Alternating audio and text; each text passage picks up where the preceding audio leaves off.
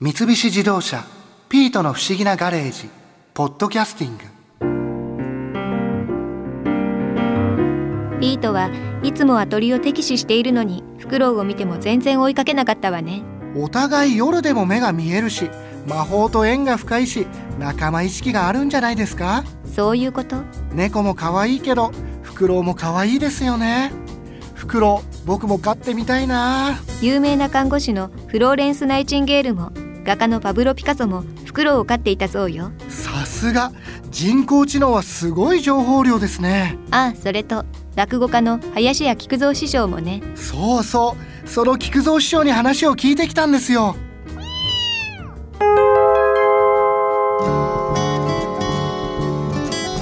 あの菊蔵さんは、ん。フクロウを飼ってらっしゃるんですか？家に飼ってます飼ってみると分かるんだけどフクロウの性格と猫の性格はすごい似てるの。え似てるんですか？そう。猫ってほら近づいてきた時すごい貴重でしょ？すごい嬉しいでしょ、はい。猫と同じ感動がねフクロウにもあるんですよ。だからフクロウも甘えたい時は僕の肩まで飛んできてフクロウが肩に止まって耳とかハムハムしたりしてくるんだよ。なんかいいですね。いいでしょ？でなんかそのフクロウに行き着いたっていうのは、うん。最初から例えば猫に性格が似てるなってことは分かってたわけじゃないですかんなかったです。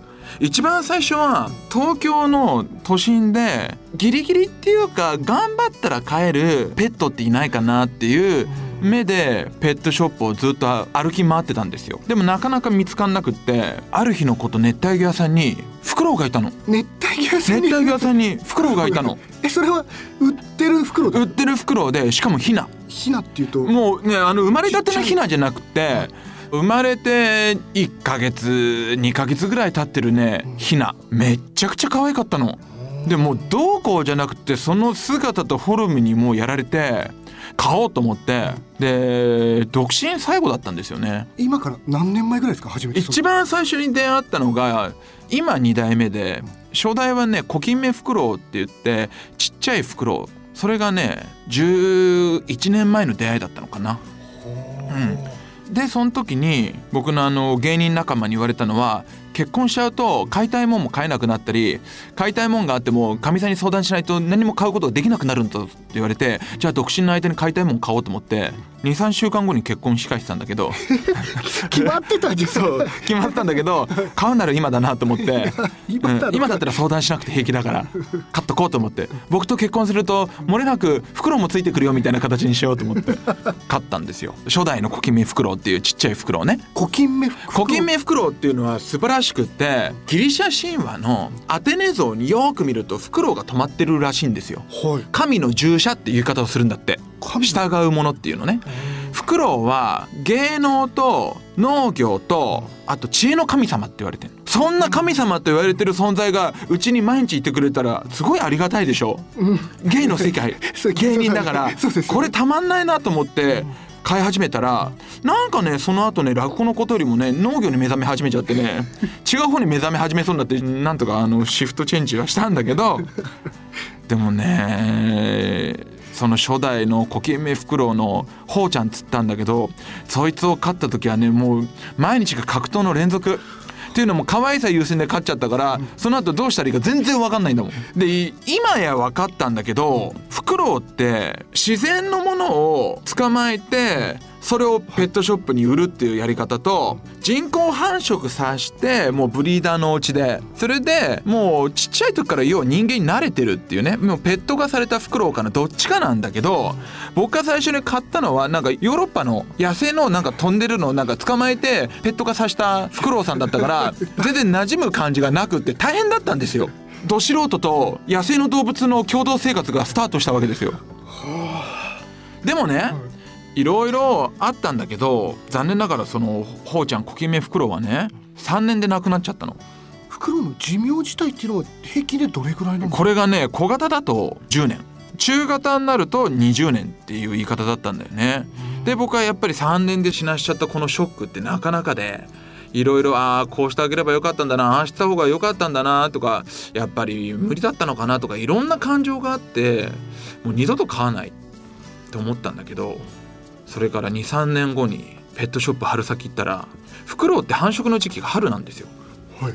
ヒナが誕生するのが。そしたら今飼ってる森フクロウのヒナがいたの。めちゃくちゃ可愛かったの。種類がちょっと違う森コキンメは小型だからね。もう片手で持てる。森フクロウっていうのはもっと大きい普通の This is フクロウっていう大きさだし顔。おー。それ売っててそこの熱帯魚の店長が「菊蔵さん中型のフクロウはある程度体力あるしでこれは卵から育てたあのブリードもんだからもうまさに This is ペットのフクロウだから大丈夫です」ってそういうことを言われて飼うことにしたんです。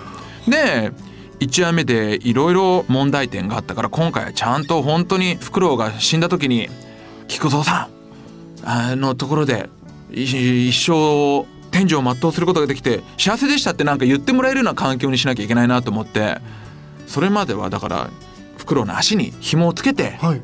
ちょっと飛ばしたりとかカゴでかせたんだけどじゃあ今回は野放しにしようと思ってえ？家の中に自由に飛ぶがいいという考えになりましてで僕の部屋をフクロウ仕様に全部変えたの。フクロウって要はしつけは一切できないんですよ。だからもしフクロウが何かやっちまったらそれは全部飼育者の責任なんです。おしつけができない教えられないっていうこと教えられないです。親からしつけっていうのはないんですって学習はあるけれどもしつけっていうものはない。だから猫とすごい近いんだけどじゃあ違いは何かっていうのは空を飛べることとおトイレここでしてっていうのはできない。ただフクロウは飛びながらは糞しないから好きなところにずーっといてそこでポトってするからそこの下に犬猫用のこのシートを敷いてあげれば大体はできるっていうことなんですよでもどこでするかもわからないし止まったところで。気に入ったところができるとそこにしばらくいるからだからそこの下にシートを敷いてあげればいいっていうことなんですよね。でほんと猫みたいにもうボールを追っかけたりとか紐で遊んだりとかほんとするから。えボール追いかけるボール追いかける。歩いて。え かわいい。よくさ鳥で絶滅危惧種みたいな言い方で飛べない鳥って多いじゃないですか。あれなんでかっていうと天敵がいないから結局やっぱ飛ぶのってリスクになるから飛ばなくなるんだって鳥って。う。ん、だから餌を食べるためと外敵から身を守るために飛ぶっていう選択肢を選んだわけだけどその餌も簡単に手に入って外敵もいないんだったら飛ばなくなるんですって。なんかねフクロウもそんな感じでねなんか家の中チュンチュンチュンチュンなんかスズメみたいな感じでこうやって跳ねるような感じでねあとねタッタッタッタッタッタってなんかおっさんみたいにね歩いたりするんだよ。でなんか嫌なことがあるとやっぱ遠くに逃げるんでパタパタパタって飛んでいくんだけどで結局何そうやっていろいろ好奇心旺盛で遊ぶフクロウだからうんとねポスター貼ってたわけですよ。そうしたら画鋲で刺してるわけでしょ？それをくちばしでついばんで飲み込んじゃったの。画鋲ですか？そう。どうするんですか？あのフクロウとか猛禽類ってペリットっていうものを出すんですよこれは一体何かっていうと消化できなかった餌の毛とか骨とかっていうのを塊にして上ってこう吐き出すシステムがあるわけですよ。口から？うん、ええ。その塊の中に画鋲がね入ってたの。わあ。よかった。すげえ。骨と認識してくれたと思って。あの時はね抱きしめた。すっごいごめんなさいって思って。わあ。だからなんていうのかな何でもない毎日がちょっとした刺激。いまだにだから新しい発見はありますよ。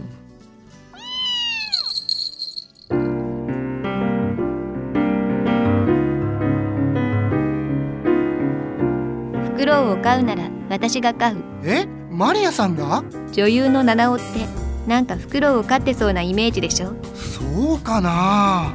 私最近七尾に似てるって言われることが多いからいろいろ研究しているのよ七尾が飼うなら絶対フクロウだわ。えなんで？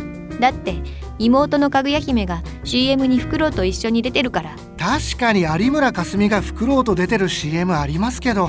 なんかいろいろ混同してません？こうしちゃいられないわ。またねしんいち。ああマリアさん。マリアさんの人工知能大丈夫かな？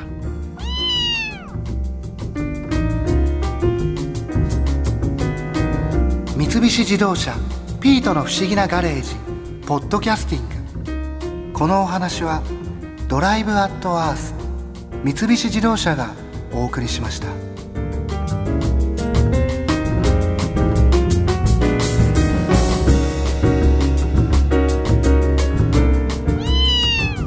ここで耳寄りなお知らせです。